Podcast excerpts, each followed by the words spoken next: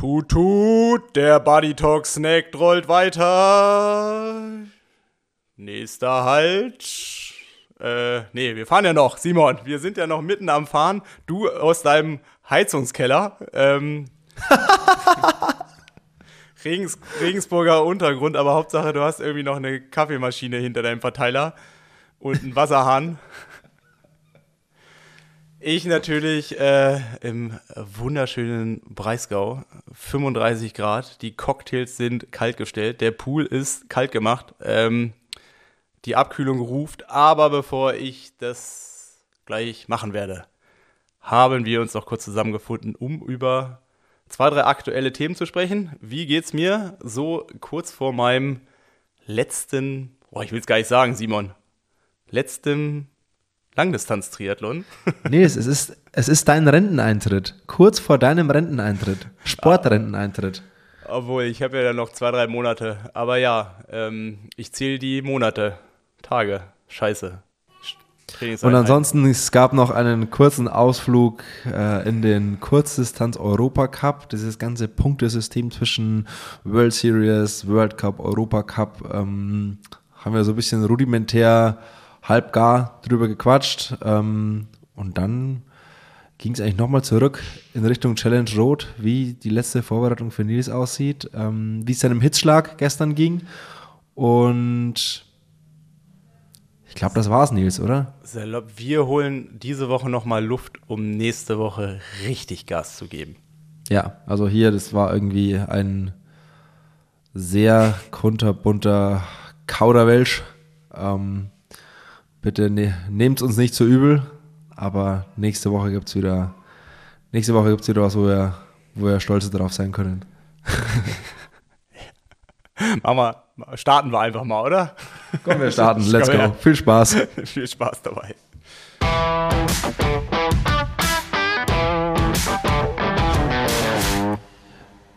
Nils, hast du auf Start gedrückt? Nee, es leuchtet einfach so rot. Es ist durchgängig bei mir Aufnahme. Hast du eine Speicherkarte drin und ist dein Ton gepegelt? Sind wir, können wir eine akzeptable Tonspur abliefern? Sowas von ready. Sowas von äh, ready, Simon. Nils, wie hat sich dein Anspruch an dich selbst seit der Bekanntgabe, dass du, dass du als Profi zurücktrittst, wie hat sich der für dich verändert? Ähm, das ist jetzt eine gemeine Frage. Wie meinst du, also was meinst du mit Anspruch? Anspruch an meine sportliche Leistung, Anspruch an mich als Profi oder an meinem Alltag, den ich so bestreite? Ja, hol, hol mal aus. Äh, ja, also ich sag jetzt mal, der sportliche Anspruch ist natürlich durch die Verletzungen und durch die Rahmenbedingungen, was wir auch schon mal ausführlicher gesprochen haben, natürlich irgendwie ein anderer. Und der hat sich sicherlich irgendwie verändert, weil hm, die Zielstellung halt eine andere ist. Und ich finde halt auch, jetzt zum Beispiel so ein Podium würde mich halt sportlich nochmal viel mehr anspitzen, so von der Motivation, wie jetzt einfach das Beste aus der Situation zu machen. Weil das Ziel ist dann nicht so konkret wie das andere, sondern es ist dann doch abstrakter und ich lasse das alles auf mich zukommen. Ähm,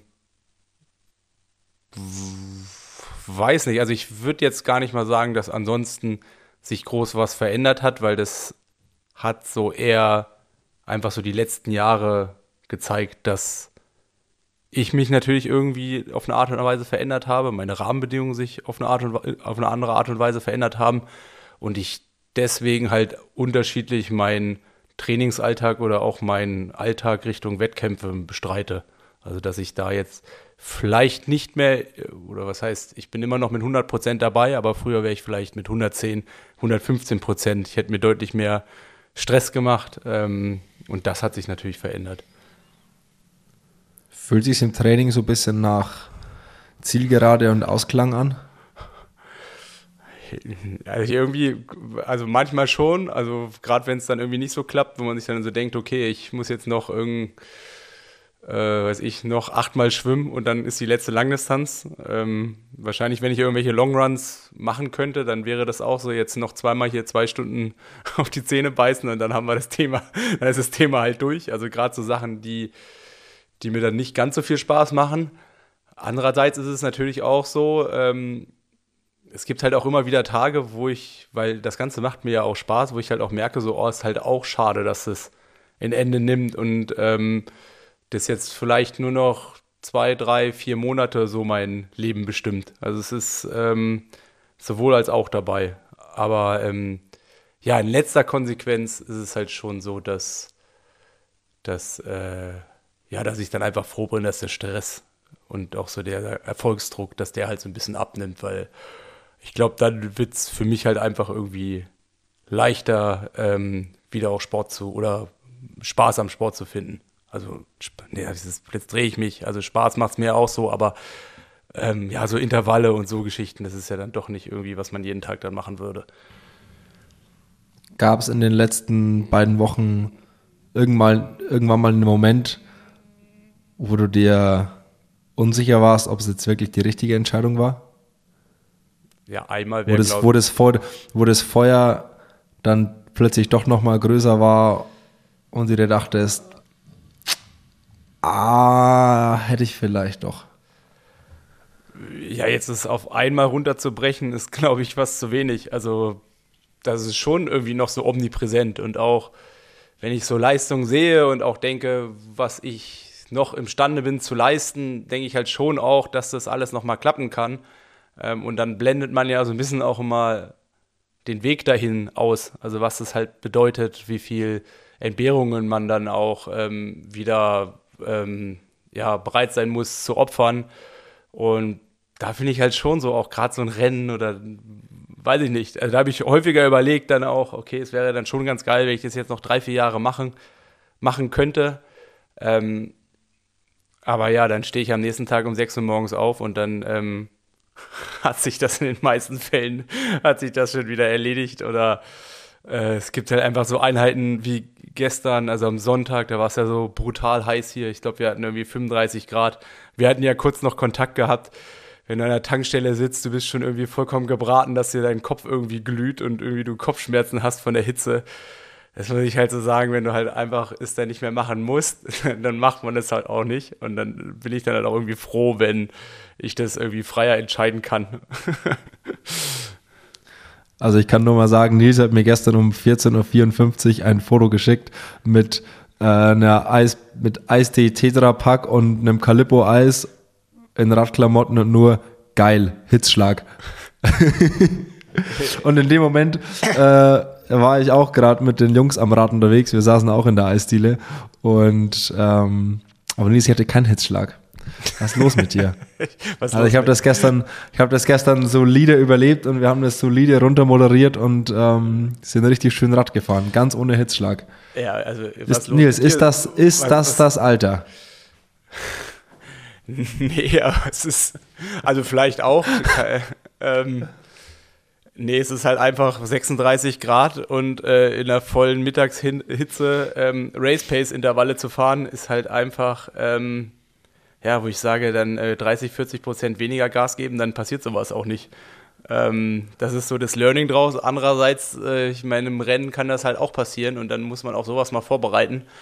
Ähm, und das ist dann halt immer so ein schmaler Grad, ne? Zwischen ein bisschen zu viel und ein bisschen zu wenig. Und irgendwo. Nee, du, wei du, wei du weißt ja, ein altes mallorquinisches Sprichwort: Champions train, losers complain. So sieht's aus. Aber gestern. War, war, gestern, war, gestern, war gestern Champions Day. Oh, nee, am Rad. Ich glaube, ich, glaub, ich habe gestern so viel mit mir selber diskutiert, dass ich, dass ich da. Was hast, du, was hast du diskutiert? Ja, also ich meine, das ist ja dann, das kennt ja wahrscheinlich jeder. Also man hat dann seine Wattvorgaben, die will man dann ja auch irgendwie erfüllen, aber man merkt halt einfach, oh, so vom Puls und von dem, wie man sich anstrengt, man ist halt irgendwie schon äh, mal mindestens ein Level so da drüber. Ähm, und weiß dann eigentlich auch in dem Moment, okay, es ist jetzt, vielleicht ist es heute smarter, irgendwas nicht zu machen. Andererseits ist dann auch wieder so, wenn ich jetzt ein bisschen weniger mache, dann mache ich morgen auch wieder ein bisschen weniger. Also das ist ja immer so, so, so dieses Gedankenspiel, was man dann auch hat. Und dann äh, ist man am Ende ja auch froh, auch wenn es dann vielleicht nicht immer absolut zielführend ist, dass man das dann gemacht hat. Ähm, aber ja, also wenn du danach halt auf der Couch sitzt, irgendwie Mountainbike, äh, gestern war ja Mountainbike-Weltcup, dir das anguckst und eigentlich danach weißt, okay, ich habe 20 Minuten geguckt und dann bist du irgendwie zwei Stunden immer weggepennt. Ähm, da weißt halt schon, was du deinem Körper irgendwie so gerade angetan hast. Lass mal alle zahlenverliebten Menschen wissen, was du gestern gemacht hast. Ja, ist ja schlimm, ist nichts äh, Weltbewegendes. Ich bin dreimal 30 Minuten bei 305 bis 310 Watt gefahren. Also. Zeit, Zeit, Zeit, Zeitrad. Ja, ja, also klar. Also so wettkampfspezifisch wie möglich. Ähm, auch mit Wettkampfernährung. Und genau. Wie sieht die aus? Äh, ich habe ja Sponsor. Und also ich, ich mixe das ein bisschen. Wettkampf ist ein bisschen was anderes. Also die haben ja Gels und Pulver. Im Wettkampf mache ich das Pulver quasi wie so, also wenn du, also ich dosiere das so hoch, dass es eigentlich fast schon Gel ist.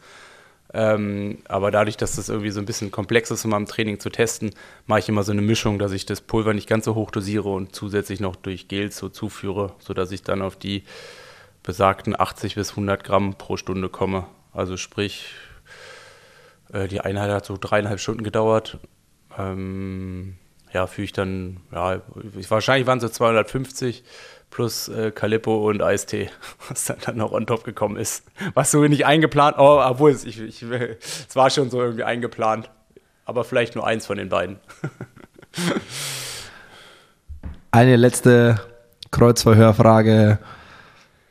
In 13 Tagen, Nils, ist die Challenge rot, wo du hoffentlich an der Startlinie stehst.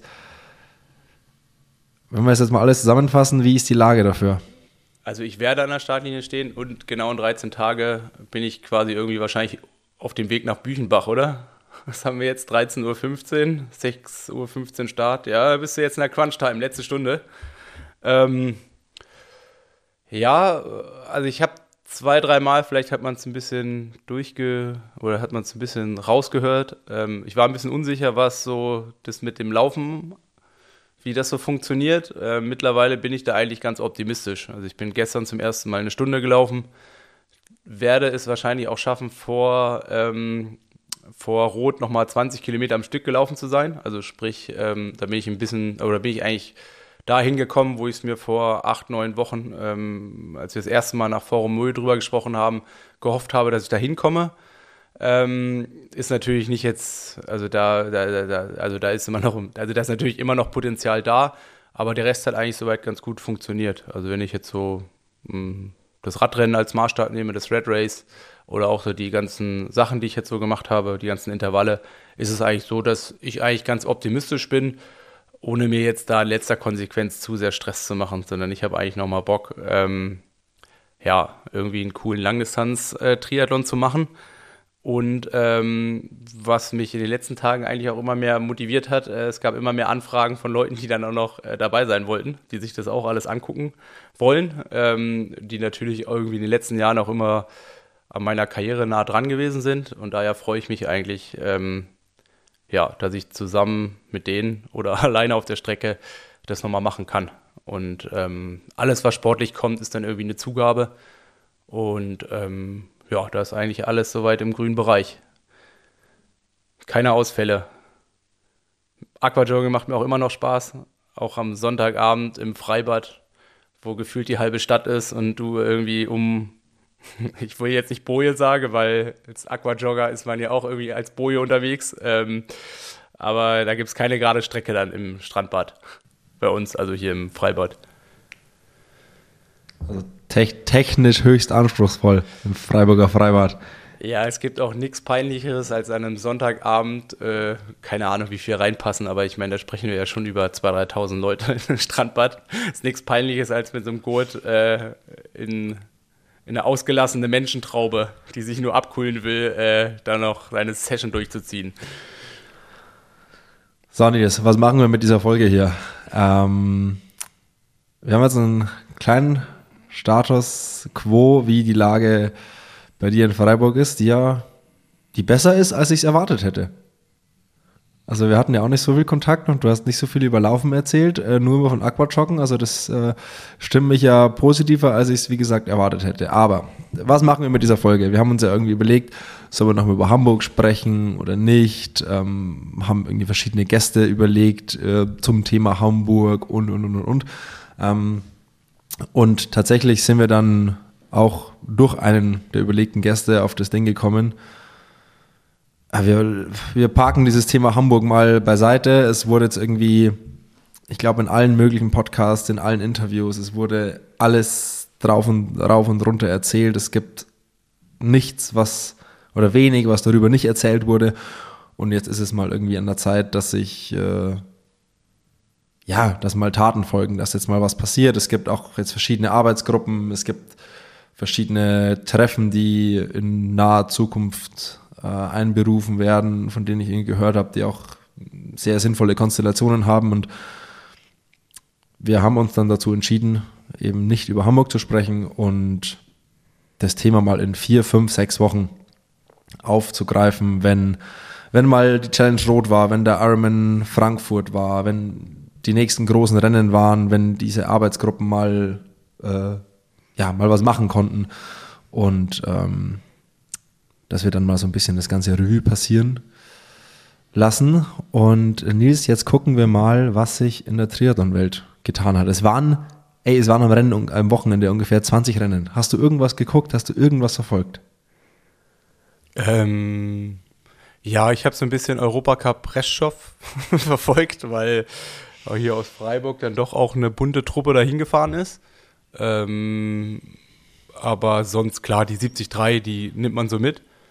Ähm, aber richtig verfolgt habe ich da eigentlich wenig. Okay, ich helfe dir mal kurz auf die Sprünge. Den Europacup in Polen hat aus deutscher Sicht sehr äh, erfreulicherweise Simon Henseleit gewonnen. Und was Simon dazu sagt, hören wir jetzt ganz kurz. Servus Simon, Simon hier. Äh, erstmal danke der Nachfrage und danke für die Glückwünsche. Ähm, ja, also meine Gedanken zum Rennen, um es ein bisschen zu sortieren. Äh, erstmal vorneweg lief natürlich, also wenn man am Ende ganz oben steht, eigentlich alles perfekt. Und ähm, gerade auf der Kurzdistanz eben mit so knappen Abständen und dem hohen Niveau muss da echt immer alles zusammenlaufen, dass man dann halt am Ende am Podium steht oder dann wirklich gewinnt. Von dem her bin ich mega zufrieden und ähm, es war ja auch mein erster Sieg beim Europacup. Äh, letztes Jahr habe ich ja schon mal die Rennen der Bundesliga gewonnen und auch bei der U23 war ich schon mal ganz oben gestanden bei der Europameisterschaft. Aber jetzt an sich war es schon so einer meiner ersten Profisiege auch, äh, von dem her auf jeden Fall ja sehr speziell. Ähm, es war auch ein echt cooler Sieg, sage ich mal, weil ich am Ende noch ein bisschen genießen konnte, äh, was auch nicht mal selbstverständlich ist, weil bei uns ja schon öfter auch mal ein, ein Sprint-Finish ist. Von dem her, ich konnte am Ende ein bisschen äh, ja, die, die Geschwindigkeit rausnehmen, ähm, austrudeln lassen und in Ruhe das, äh, das, das Zieltape greifen. Ähm, und ja, auch wenn natürlich jetzt Schwimmen war nicht mega perfekt, ich bin irgendwo in der Mitte rausgekommen, äh, musste dann am Rad richtig hart fahren, bin dann zusammen mit einem anderen Deutschen vorgesprungen in die erste Radgruppe. Habe da auch echt viel investiert, also ich glaube mit knapp über 335 Watt Average und 360 Normalized Power auch viel Körner gelassen. Ähm, der Kurs war auch richtig schwer, also viele Antritte, insgesamt glaube ich so 25 Stück auf 40 Kilometer. Aber wir waren gut unterwegs mit einem 44er Schnitt knapp. Ähm, habe ja die Gruppe am Laufen gehalten und so und wir sind dann mit viel Vorsprung auf die Verfolgergruppe abgestiegen zu zwölf. Und ja, beim Laufen, wie gesagt, äh, konnte ich mich am Ende durchsetzen ähm, und ja, bin von dem her natürlich jetzt echt mega happy, ähm, um da eine kleine Renneinordnung noch zu geben. Und genau, äh, viel Spaß euch noch und ja, schönen Tag. Und von diesen ganzen x tausend anderen Rennen habe ich mal zwei Ergebnisse noch rausgepickt. Und zwar das Frauenergebnis vom Ironman 70.3 Switzerland. Da hat Daniela Rüff gewonnen vor Ashley Gentle und aus deutscher Sicht Anne Reichmann. Und noch ein Männerrennen, den Ironman 70.3 Boulder. Den hat gewonnen Yo Yo Yo Sam Long vor Lionel Sanders und Chris Leiferman. Und äh, ich habe einfach jetzt mal von den ganzen Rennen einfach mal zwei rausgepickt, um, weil sonst, sonst müssen wir eine Stunde nur Ergebnisse vorlesen. Und äh, ansonsten, äh, ja, uh, äh, Rudi van Berg ist mit dem Rad gestürzt und hat einen Schlüsselbeinbruch. Also da ist jetzt auch erstmal Sendepause. Hast du das mitbekommen? Ja, gefühlt dieses Wochenende waren ja mehrere. Dann gab es ja den einen Ami, der auch, ich weiß nicht, der wurde auch, glaube ich, vom Auto angefahren. Der, oh, ich, oh, mir fällt der Name nicht ein, auch jetzt nicht einer aus der ersten Reihe. Und ich glaube, war das nicht sogar, dass Rudi van Berg hat gestern auch noch gepostet, dass ein Kumpel von ihm bei der Challenge auch noch Schlüsselbeinbruch. Also so, es mehrt sich auch. Das weiß ich nicht, da habe ich nichts mitbekommen. Ja, ein anderer, Franzose, ein anderer Franzose auf jeden Fall. Ähm, äh, aber bevor ich hier halb, halb, halbgare Sachen erzähle, der Aufre mein Aufreger der letzten Woche, jetzt wo du Ironman Switzerland ansprichst, Daniela Rüff läuft den gleichen Schuh wie ich jetzt. Und ich muss Tatsache. sagen, äh, wenn man die halt über gefühlt 15 Jahre in, mit einer anderen Brand in Verbindung bringt und jetzt auf einmal den Wechsel und sie jetzt in komplett anderen Klamotten zu sehen, das war erstmal schon, äh, mussten sich die Augen erstmal dran gewöhnen. Ich habe das Ganze in Ibiza schon so ein bisschen erst spät. Ich habe in der Hotellobby den Athletenmanager von Hoka mit ihr auffällig lang am Tisch sitzen sehen und er hat ihr ein paar Schuhe mitgegeben. Und dann war ich so, hm, es kann kein Zufall sein. Deswegen hat es mich äh, rein gar nicht gewundert, aber Daniela rief jetzt auf äh, Hoka unterwegs. Also ich habe dann natürlich auch recherchiert und habe gesehen, sie ist in Ibiza den Schuh auch schon gelaufen. Ach, im Rennen ist sie denn schon gelaufen, ja, ne? Also es gab Bilder, also ich meine, das wäre Ibiza, also es muss ja Ibiza gewesen sein, äh, weil danach hat sie ja kein Rennen gemacht. Und ich meine, die ist da schon den Rocket gelaufen. Äh, auf jeden Fall haben sich die am Tag nach dem Rennen ähm, saßen die auffällig lang zusammen am Tisch. Ja, aber mit dem Chris kann man sich auch gut unterhalten. Der ist ja lustig. Ja, guter Mann. Sehr, sehr guter Mann. Was hast du, was hast du auf deinem Zettel stehen, Nils? Äh, um heute so ganz ohne Gast, nur wir beide. In trauter ähm, Zweisamkeit. Also was ich noch äh, anmerken will, auch ein jemand, der schon mal Part von unserem Podcast gewesen ist, der Janne Büttel aus Berlin, der hat in Reststoff mal die ganzen Jungs zusammengefahren und ist mit Abstand die schnellste Radzeit gefahren und ist dann noch Siebter geworden. Und ich glaube, für so einen jungen Athleten auf jeden Fall zum ersten Mal richtig Punkte gesammelt. Ähm, der hat ja damals das Team Berlin so ein bisschen vorgestellt. Jetzt hat er zum ersten Mal auch richtig für Furore gesorgt. Also ist natürlich immer schwierig, weil gerade so Rennen, ähm, die muss man dann auch schon finden wollen. Also wer da nicht explizit danach sucht, der findet da kaum Ergebnisse aber der ist auf jeden Fall mehr oder weniger in alter haudigen Manier von hinten nach vorne gefahren und hat dann die meisten Läufer noch hinter sich gelassen. Äh, von daher Respekt. Respekt von meiner Seite. nee, so ein, so ein Europacup. Das Ziel von allen Leuten, die im Europacup sind oder von den, zumindest von den jungen Aufstrebenden, ist ja immer ähm, so Richtung WTCS zu kommen. Und es geht ja immer um diese Punkte, um das World Ranking, um da irgendwie sich qualifizieren zu können und und und. und. Ähm, wie sehr ist der Europacup Fluch und Segen zugleich? Ähm, ist es eher so ein Sprungbrett oder wie muss ich den Europacup sehen? Ich hab, weiß nicht viel drüber. Ähm, ja, im Endeffekt ist es halt wie der Jan Regensburg, der in die zweite Liga irgendwann will, ne? Also du fängst halt unten an. Oder vierte Liga? der Jan Regensburg ist jetzt aus der zweiten Liga abgestiegen. Ah, okay, abgestiegen. Also die werden jetzt im Europacup. Also es ist quasi ein bisschen hierarchisch aufgebaut.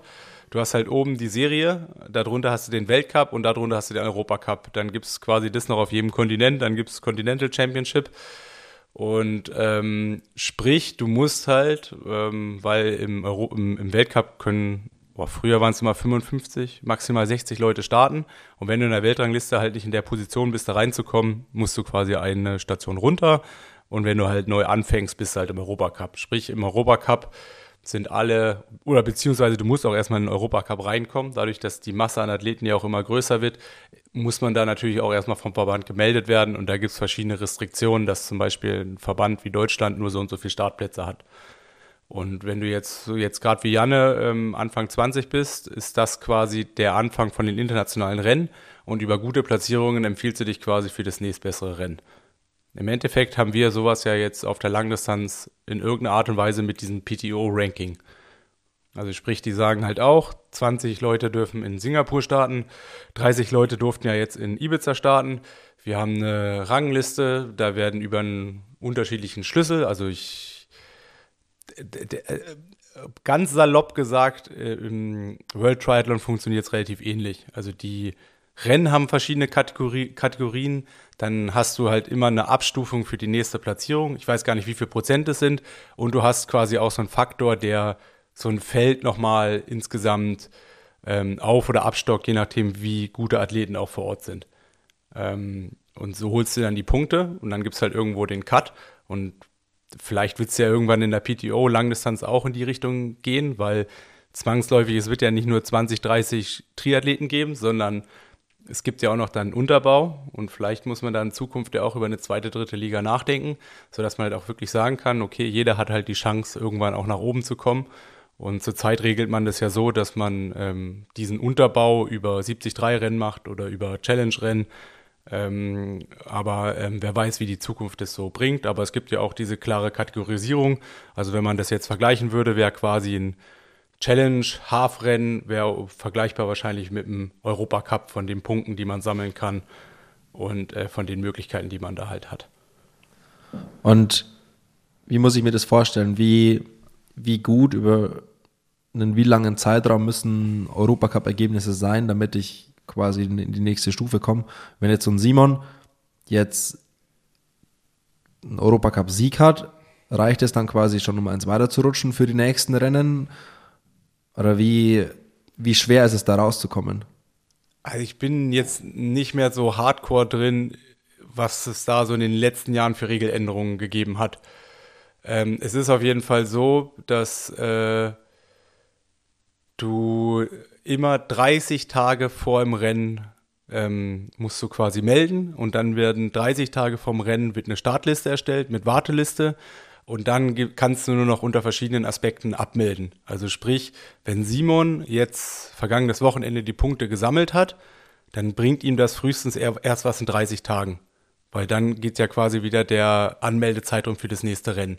Und dann ist es so, dass die Punkte ähm, einen gewissen Zeitraum ähm, 100% zählen und dann wird es dann immer weniger. Ich, ich weiß gerade, also das wüsste ich jetzt äh, nicht hundertprozentig, wie das aktuell ist, ähm, aber es ist auf jeden Fall so, du sammelst die Punkte und ich glaube dann im zweiten Jahr ist es nur noch so und so viel wert und irgendwann verfallen die dann komplett. Also wenn du jetzt so ein Ergebnis hast und du kannst auch pro Jahr oder kannst in deinem aktuellen Ranking immer nur eine bestimmte Anzahl drin haben, ähm, so, so, so werden dann quasi die Weltranglisten ähm, bestückt. Ähm, ja, ich meine, bevor wir, bevor ich jetzt hier wirklich zu extrem ins Detail gehen will, also ich kenne mich da jetzt nicht mehr so extrem aus, müsste man wahrscheinlich mal jemanden holen, der das genauer erklärt. Aber ähm, weil es gibt ja dann auch noch Unterschiede, zum Beispiel das Olympic Ranking Points System, das geht ja auch über zwei Jahre, das ist nochmal komplett losgelöst davon. Dann die Serie an sich selber ist ja auch nochmal ähm, ein Punktesystem, was losgelöst davon ähm, abläuft. Also es ist, sind auch verschiedene Sachen, die parallel laufen.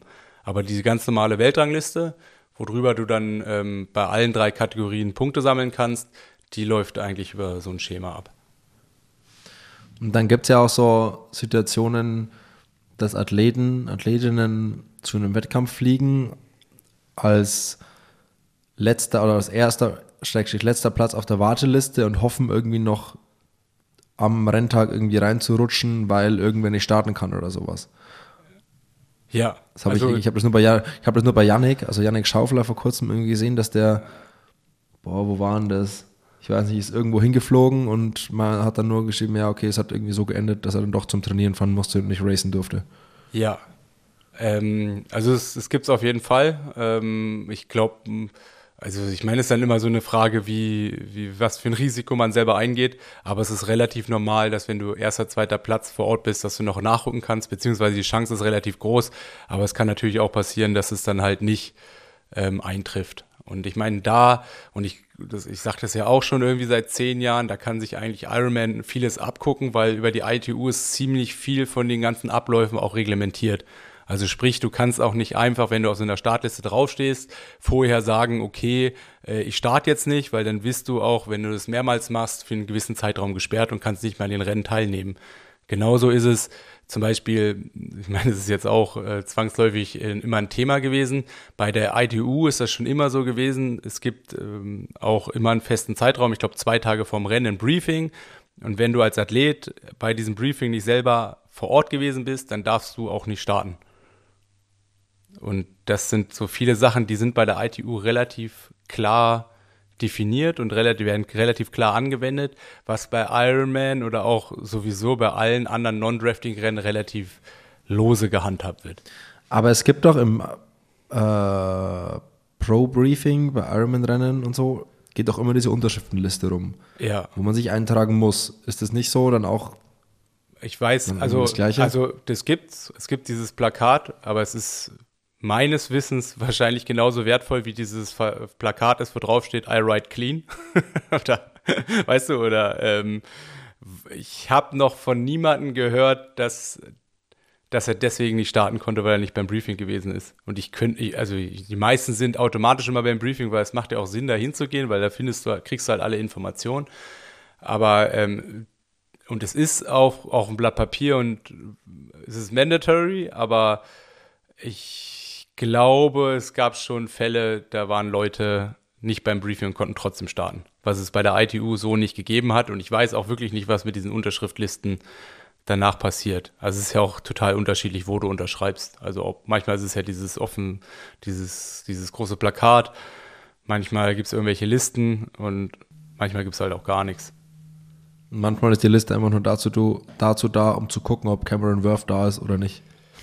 Ja, genau. Weil es ja auch so ein Spät, also es gibt ja so ein paar Leute, die stehen ja gefühlt auf jeder Startliste und man weiß bis zum Rennen morgen nicht, ob sie da sind oder nicht. Genau, und sowas würde es bei der ITU nicht geben, weil wenn du auf einer Startliste stehst und die startest, dann hast du ein Problem. Äh, macht Sinn, macht ja auch durchaus Sinn für eine Berichterstattung und für verschiedene andere Sachen. Ähm, aber ja, also es ist natürlich jetzt auch schwierig, wer die Regeln so vorgibt und wer das wie irgendwie handhabt. Ähm, auch wie das ganze Anmeldeszenario so im Hintergrund abläuft, weil du kannst dich als Athlet, zahlst ja einmal für diese Membership. Ich glaube, ich weiß gar nicht, wie viel es ist. Es wird auch gefühlt jedes Jahr 10% teurer. Lass es äh, ungefähr 1000 Euro kosten. Ähm, die zahlst du einmal diese Fee und dann kannst du dich ja für jedes Rennen anmelden.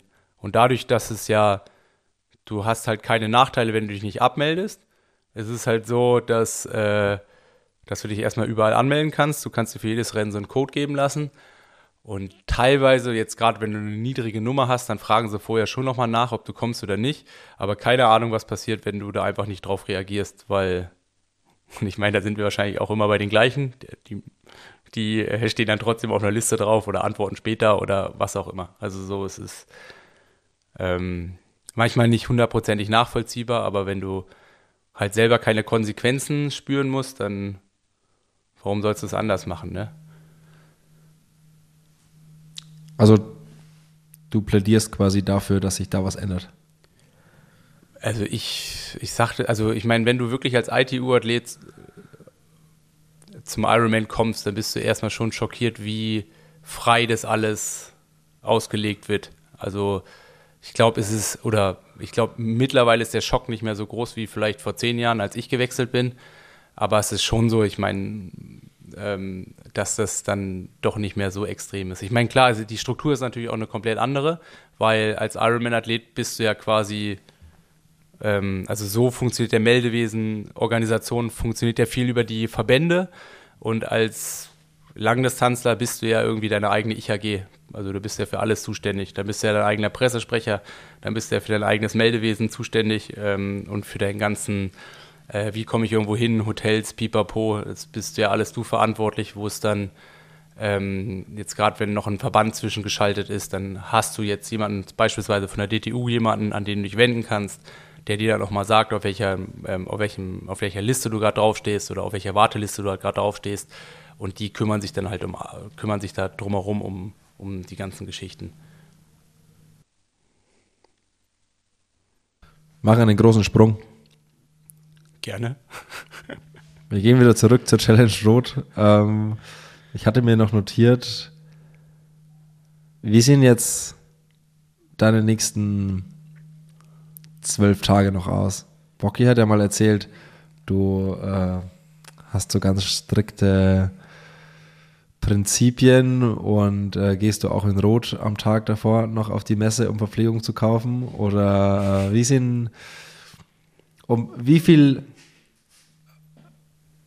entspannter und lockerer gehst du jetzt so eine Race Week an, als du es vielleicht vor fünf, sechs Jahren angegangen wärst? Also jetzt mit dem Hintergedanken, dass es eben deine letzte Langdistanz ist? Also so vom Umfeld mache ich mir da jetzt weniger Stress. Ähm, ich meine, klar, vorher ist es schon so und wie gesagt, da ist man ja als Profisportler auch ein bisschen eigen. Also ich hatte da wirklich meine festen Abläufe, auch meine festen Trainingseinheiten, aus denen ich irgendwie was herleiten wollte. Jetzt mittlerweile sage ich halt einfach, alles, was ich von zu Hause aus klären kann, kläre ich von zu Hause. Also ich bringe meine, ähm, meine, meine Ernährung bringe ich natürlich selber mit, äh, so dass eigentlich vor Ort ich da eigentlich nichts mehr groß machen muss, was ähm, ja was irgendwie von von Bedeutung ist. Also ich werde mich jetzt noch darum kümmern, dass vor Ort dann noch mein Fahrrad nochmal gemacht wird und hoffentlich nochmal breit, ge äh, breit gemacht wird. Und ähm, ja, der Rest ist eigentlich soweit schon zu Hause erledigt, sodass ich vor Ort eigentlich nur noch da sein muss, ähm, hier und da so ein bisschen was machen. Ich weiß gar nicht, wir haben uns auch noch nicht in letzter Konsequenz darüber unterhalten, ob beispielsweise wir noch irgendwie auch Richtung Live-Podcaster irgendwie was vor Ort machen. Ähm, aber das sind jetzt alles so Sachen, die dann doch eher spontan so noch reinflattern werden. Ab wann wirst du in Rot sein? Äh, Mittwochabend, weil meines Wissens donnerstags morgens ja immer das Briefing stattfindet. Ja, ich glaube auch die Pressekonferenz ist, glaube ich, auch Donnerstag, kann das sein? Äh, ja. Also noch habe ich keine Einladung bekommen. Also noch. bisher. bisher weiß ich noch nicht. Bisher. nee, bisher weiß ich noch nichts davon. Also keine Ahnung, ob ich da, ähm, ob ich überhaupt da bin. Ähm, aber es war in den meisten Fällen so, dass du das Briefing und die Pressekonferenz, dass das so ineinander übergegangen ist.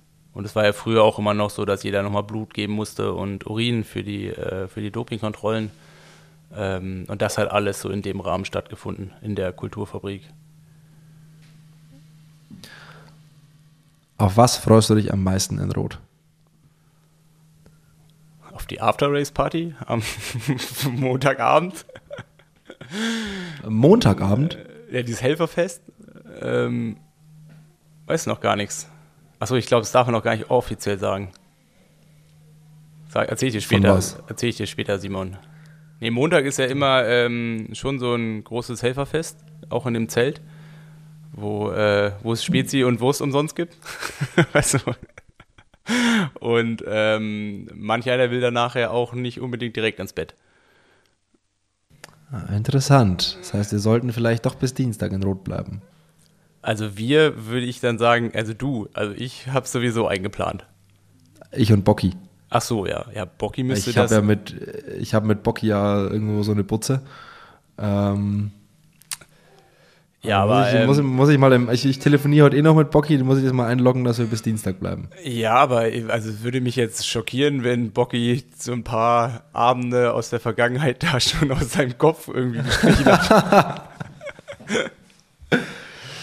Obwohl, ich weiß gar nicht, äh, ob wir mal zusammen so richtig danach an dieser Montagabend, oh, ich, ich, ich will jetzt nichts Falsches sagen, ich habe zumindest gerade in meinen Erinnerungen, weiß ich gar nicht, ob, äh, ob wir da mal zusammen waren. Ich weiß es auch nicht, aber Nils, ich glaube, hast du noch was auf deinem Zettel? Wir drehen uns langsam im Kreis. Ich bin, ich habe nicht mehr viel. Äh, da wir heute so ein bisschen über alles und nichts gesprochen haben, bin ich bin eigentlich leer. Und ich glaube, 35 Minuten der Unterhaltung müssen auch mal genügen. Ja, ich denke halt, es ist halt auch wirklich gerade so ein komisches, also komischer Zeitraum. Also so letzte Woche hat irgendwie so viel Energie gekostet, dass man sich Gedanken gemacht hat, wie das alles weitergehen soll. Und dann ist es jetzt so, ja, irgendwie so gefühlt ist ja auch sportlich am Wochenende wenig passiert, den man so richtig, richtig, äh, was ich so richtig, richtig verfolgt habe. Von daher ist auch, ja, es ist halt so, wie es ist. Und ähm, genau, ich, bin, ich befinde mich in den letzten Zügen der Vorbereitung und nächste Woche werden wir dann ja mal ausblickender Richtung Rot gucken, damit wir da dann direkt mal mehr erzählen, was wir uns von dem Wochenende da vor Ort erhoffen. Oder sage ich was Falsches? Lieber Simon. Nee, du sagst, du sagst alles richtig und damit Nilsi Boy, Arrivederci. Arrivederci und ähm, ja, frohes Trainieren und Trinken nicht vergessen, weil es ist wirklich heiß. also Eis hilft mal, Eis ist wirklich heiß und da soll Eis auch ab und an mal helfen. Ich äh, verabschiede mich. Viel Spaß mit der Folge und nächste Woche dann in doppelter Länge. Mal mindestens. Versprich nicht zu viel. Versprich nicht zu viel in doppelter Länge. Ähm, ja, okay, doppelte Länge sollten wir mit einer Rotvorschau hinkriegen, aber äh, versprich, mal nicht zu, versprich, versprich mal nicht zu viel, Nils. Eins, äh, eins lernt man als Profisportler, man muss immer mehr versprechen, als man halten kann. Das funktioniert meistens besser wie andersrum. Jo, jo, jo. Wir sind ja Verkäufer, ne? so, also tschüssi. So, Punkt, Lass ciao. gut sein.